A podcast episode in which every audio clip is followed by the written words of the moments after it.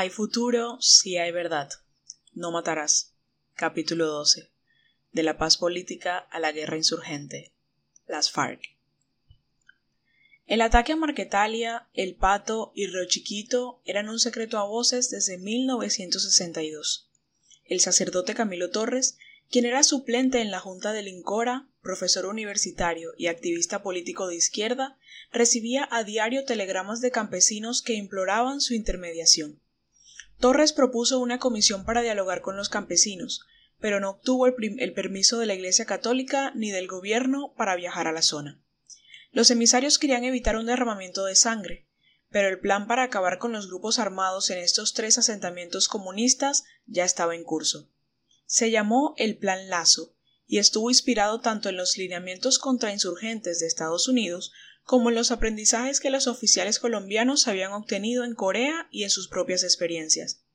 Ruiz Novoa fue el cerebro del plan, y este fue considerado uno de los documentos militares pioneros en la planeación y conducción estratégica de la guerra nacional a corto, mediano y largo plazo. El objetivo era emprender y realizar la acción civil y las operaciones militares necesarias para eliminar las cuadrillas de bandoleros y prevenir la formación de nuevos focos o núcleos de antisociales a fin de obtener y mantener un estado de paz y de tranquilidad en todo el territorio nacional. Sobre el origen del Plan Lazo siempre han existido dos versiones. Una afirma que fue diseñado por Estados Unidos y la otra es la que defienden las Fuerzas Armadas, y en particular el mismo general Ruiz Novoa, según la cual el plan surgió del estudio de la realidad concreta del problema de seguridad que se enfrentaba en ese momento. La filosofía del plan era quitarle el agua al pez, o sea, quitarle el apoyo campesino a la guerrilla. Hubo novedades tácticas, como los grupos localizadores de la guerrilla, pero la acción cívico-militar era más importante que el combate. Cuando llegó el gobierno del presidente Valencia y me nombraron ministro, comenzó a operar el plan. Este se presentó en el Consejo de Ministros y el presidente lo aprobó. La acción cívico-militar fue una experiencia formidable y sirvió mucho. Los políticos de los pueblos se fastidiaron porque comenzaron a perder influencia. En cambio, los políticos a nivel nacional sí entendieron y apoyaron el plan, con pocas excepciones. Ahora, la actividad cívico-militar tiene dos caras. Una consiste en que, ante un Estado en construcción o una precariedad de éste, las Fuerzas Armadas cumplan papeles que les corresponden a las instituciones civiles y, en ese sentido, garantizar la legitimidad del gobierno. La otra cara es la de tejer redes con la población civil para garantizar información útil en labores de inteligencia y control social. El Plan Lazo utilizó las acciones cívicas en ambos sentidos. El 2 de enero de 1964 se emitió el Plan de Campaña número 1 Soberanía, que fue ajustado mediante el Plan Soberanía Gama el 9 de marzo de 1964 y que estableció operar ofensivamente en el sur del Tolima y señaló como blancos enemigos a Marquetalia, Río Chiquito, El Pato y Guayabero. La operación se dirigió a conducir acciones encaminadas al aislamiento de los núcleos enemigos en el extremo sur del departamento para su posterior destrucción. El 27 de mayo ocurrió el primer combate y el 14 de junio se produjo el primer desembarco en helicóptero, en cabeza del teniente coronel José Joaquín Matallana. Los enfrentamientos se prolongaron hasta final del año. Para junio se realizó el famoso asalto aeromóvil a Marquetalia, también bajo la conducción de Matallana. Marquetalia era un paraje inexpugnable donde vivían no más de cincuenta familias, pero se convirtió en un campo de disputa más simbólico que físico. No hay consenso sobre el núcleo, sobre el número de efectivos de la operación. Las fuentes militares hablan entre 2.000 y 3.000 soldados, mientras que la guerrilla ha dicho que se utilizaron entre 10.000 y 16.000 efectivos. Independientemente de las cifras, el ataque fue desproporcionado. Empero, los guerrilleros, con sus armas rudimentarias, no fueron derrotados. Abandonaron el lugar. Marulanda salió rumbo a Chiquito, Cauca, donde se unió a Ciro Trujillo. Este es el mito fundacional de las FARC-EP. Como todo mito, tiene algo de verdad y algo de exageración. Antes de ese ataque, la guerrilla era residual y estaba localizada en algunos municipios fuertemente golpeados por la violencia, cuya resistencia fue apoyada por el movimiento comunista y una izquierda que leía en la exclusión del sistema político, intrínseca al Frente Nacional, los motivos para alzarse en armas. Marulanda jamás olvidó este ataque, y lo consideró un agravio de tal magnitud como para iniciar y sostener una guerra durante más de medio siglo. El 7 de enero de 1999, cuando se abrieron las negociaciones de paz para ponerle fin a una guerra que estaba en su clímax, evocó su sentimiento de desprecio institucional. Después de 34 años de permanente confrontación armada, los poderes y la sociedad comienzan a darse cuenta de las graves consecuencias del ataque a Marquetalia. En aquel entonces, esos 48 campesinos solamente exigían la construcción de vías de penetración para sacar sus productos agrícolas, un centro de mercadeo y unas escuelas para educar a sus hijos, lo que implicaba del Estado una inversión no superior a 5 millones de pesos.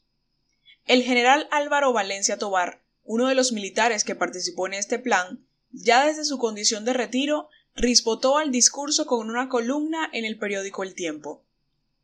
Lo cierto es que el 2 de diciembre de 1963, mientras imperaba en la región la amnistía decretada por el Frente Nacional, descendieron ellos del baluarte montañoso de Marquetalia y emboscaron una columna de abastecimientos en la vía Planadas Gaitana, asesinando a cinco soldados y robando los mulares y cargas. El 2 de marzo de 1964 los mismos pacíficos campesinos, a órdenes de quien acabara considerándose su agrónomo de cabecera, secuestraron a los pilotos de una avioneta de aerotaxi, filial de Avianca, derribada en cercanías de Planadas, obteniendo trescientos mil pesos de entonces por su rescate y asesinaron a los pilotos de un helicóptero de la FAC que acudió en ayuda de los pasajeros de la aeronave civil. La tesis respecto a los citados enclaves comunistas estableció que la pacificación en marcha terminaría por involucrarlos sin combate en un país resurgido de sus cenizas físicas y morales. Esta última frase de Valencia Tobar es muy significativa porque refleja el supuesto principal de la pacificación de Lleras Camargo. Aun sin que las autodefensas se desarmaran, los réditos de la paz harían innecesarias las armas. Sobre esta misma premisa se desarrolló el primer proceso de paz con las FARC-EP en la década de los 80. A lo largo de su vida, Manuel Marulanda observó con desconfianza los procesos de desarme, como se verá más adelante. Mientras se producía el ataque a Marquetalia, escaló el enfrentamiento entre el ministro de Defensa, general Ruiz Novoa, y el resto del gobierno. Algunos políticos asusaban para que la guerra siguiera en el resto de regiones de presencia comunista. El 27 de mayo de 1964, en un homenaje que la Sociedad de Agricultores de Colombia le hizo a las Fuerzas Armadas, el general dijo Las injusticias sociales y económicas son tan generadoras de violencia como de bandolerismo, y agregó que las reformas sociales necesarias para evitar el comunismo estaban siendo frenadas por los sectores y por las personas influyentes. El presidente Guillermo El Reón Valencia rechazó sus palabras.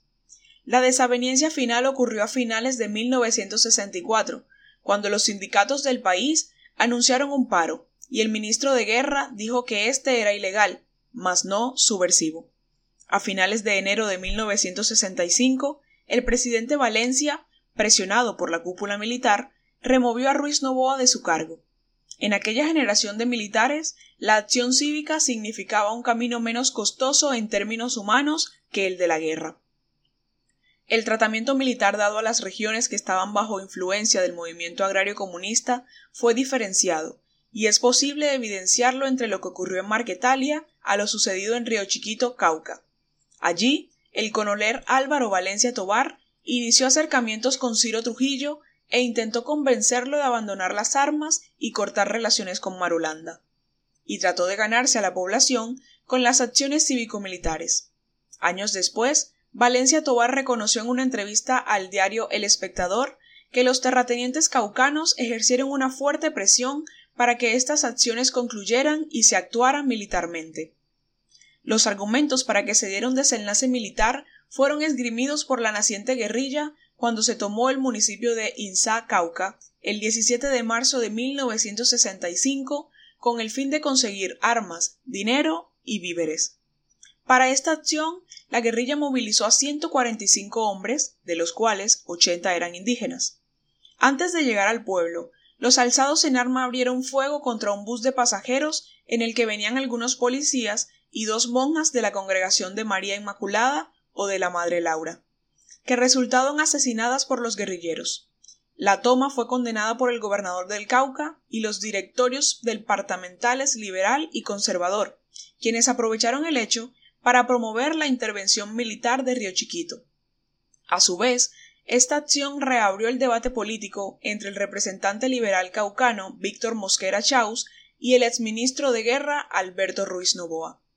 El general Ruiz Novoa, ya en retiro, denunció que lo que querían algunos terratenientes era apoderarse de las ricas tierras que hoy explotan los campesinos de Rochiquito, para lo cual no vacilan en incitar al ejército a entrar a sangre y fuego a esta región, diciendo que esos campesinos, sus mujeres y sus niños solo son merecedores del exterminio. Mientras la polémica crecía en el Congreso y en la prensa, en enero de 1965 se dio a conocer que una nueva guerrilla comenzaba a actuar en Santander, el ELN. Casi simultáneamente, el ejército atacó El Pato, en el Huila, lo que generó una gran campaña de denuncias en Colombia y el extranjero, a tal punto que hasta el filósofo Jean-Paul Sartre pidió solidaridad con los campesinos. En El Pato, el grupo comunista se hallaba dividido. Uno de sus dirigentes, Martín Camargo, denunció ante el gobierno al capitán Richard, comandante militar de la autodefensa ante el gobierno.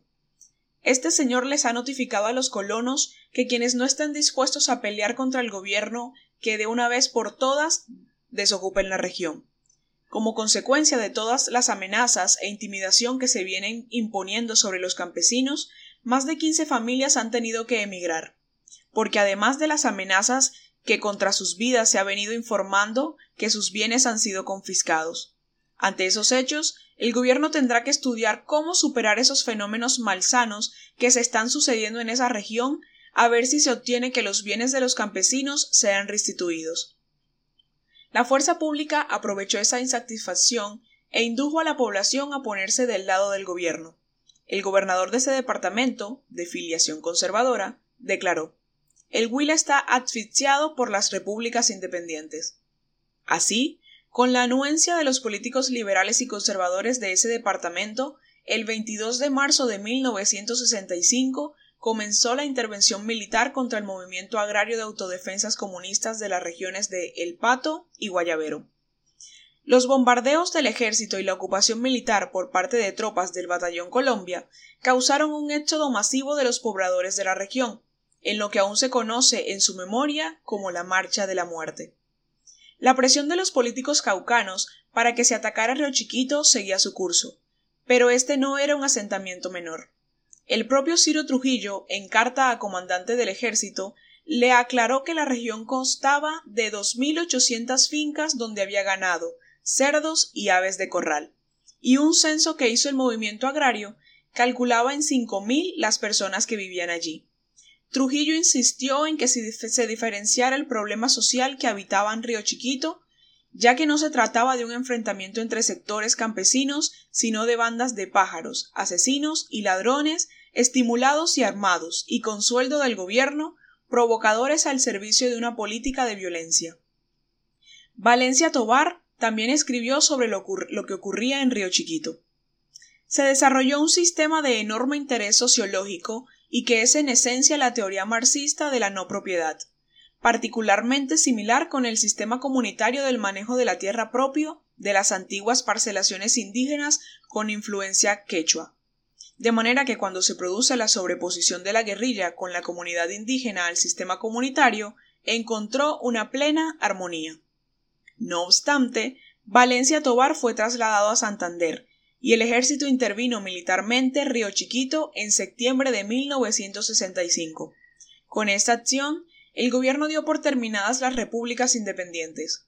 A su vez, miles de familias, resguardadas por los guerrilleros del bloque sur, iniciaron la colonización de las selvas del Caguán, en Caquetá, el Ariarí, en Meta, y el Cauca, en pos de la tierra.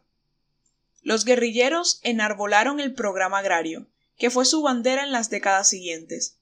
Este no tenía mucho de comunista y expresaba las aspiraciones de los colonos a quienes el proyecto político de la nación les había negado. Primero, entrega de tierras a los campesinos que no la poseen, confiscando los latifundios improductivos, segundo, titulación de tierras para los colonos, tercero, respeto a la propiedad de campesinos ricos que trabajaran las tierras o tuvieran industrias en ellas, cuarto, sistemas de créditos y de capacitación para el desarrollo rural, quinto, sustentación de precios para los productos agropecuarios, sexto, protección a las tierras de los indígenas, séptimo, creación de un frente amplio entre campesinos, obreros y otros sectores. Entre el 25 de abril y el 5 de mayo de 1966 se realizó la segunda conferencia guerrillera del Bloque Sur, en la que participaron 350 guerrilleros. Allí, los diferentes grupos se unificaron bajo el nombre de Fuerzas Armadas Revolucionarias de Colombia, FARC, con un solo Estado Mayor guerrillero, con una nueva estructuración de sus efectivos, de comandantes y jerarquía militar. Adoptaron los estatutos, el reglamento interno, un, régimen disciplinario, las normas de comando y un plan militar nacional. Por su parte, el PCC, en su décimo Congreso, definió que entre la lucha de masas y la lucha guerrillera no había contraposición alguna. La decisión de asumir la combinación de las formas de lucha permitió al PCC conciliar sus dos líneas, la que privilegiaba la lucha electoral y de masas y la que por la lucha armada. Al calor de la pacificación del Frente Nacional se había engendrado una nueva guerra. Más que la expansión del comunismo internacional, lo que se expresaba en las repúblicas independientes constituía los rezagos de la violencia política y social que había devorado al centro del país. La acción militar contra Marquetalia, Río Chiquito, el, el Pato y Guayavero ha sido considerado un error histórico cometido por los sectores políticos que, desde el centro del poder, asusaban la guerra, de las élites locales que querían resolver por la vía violenta los reclamos por las tierras y los derechos de los campesinos y de los militares que, aun sabiendo que el conflicto de fondo era político y social, optaron por implementar la recién estrenada doctrina contrainsurgente estadounidense para construir un enemigo interno, al que se le debía expulsar, despojar de su carácter ciudadano y tratar como criminal desde el orden público. Los partidos conservador, liberal y comunista tienen una enorme responsabilidad en el origen del conflicto armado interno. Desde la década de los 50, los tres mantuvieron posiciones ambiguas y tolerantes con la violencia, que contribuyeron a que se arraigara la cultura del todo vale en la vida pública. En diversos momentos y contextos se han combinado votos y armas, y éstas se han usado para constreñir las diversas libertades políticas y culturales. En otras palabras, la violencia ha sido un recurso de las derechas y de las izquierdas. Sin embargo, le cabe mayor responsabilidad a quienes usaron esta violencia desde el Estado, ya que por antonomasia este es el garante de la paz, de la inclusión de las minorías y de la vida y honra de los ciudadanos que depositan en sus dirigentes la confianza. La guerra irregular empezaba a consolidarse. Luego de la operación Soberanía y Cabeza, el general Matallana dio la orden para armar el grupo de asalto contra el denominado último bandolero, el conservador Efraín González, quien caería muerto el 9 de junio de 1965 después de una acción militar ejecutada en un barrio de Bogotá por el teniente Harold Bedoya Pizarro, con la brigada de institutos militares en la que hubo disparos de cañón antiaéreo de 40 milímetros e innumerables ráfagas de ametralladora. Esta muerte complejizó la violencia y de fondo engendró una guerra por el control del mercado ilegal de esmeraldas en el occidente de Boyacá, cuya trayectoria se cruzó con la del conflicto insurgente en las décadas siguientes. Las Fuerzas Armadas se entrenaron para la guerra irregular cuando tuvieron que enfrentar de manera indistinta la violencia bipartidista, comunista y a los bandoleros. El gobierno dio por pacificado al país, pero en diciembre de 1965 expidió el decreto que abrió las puertas para que los civiles se armaran en apoyo a las fuerzas oficiales. Una decisión riesgosa, cuando aún estaban abiertas las heridas de la violencia y había una nueva guerra, la insurgente, en ciernes. A partir de ese momento, la violencia tuvo un declive notorio por unos años.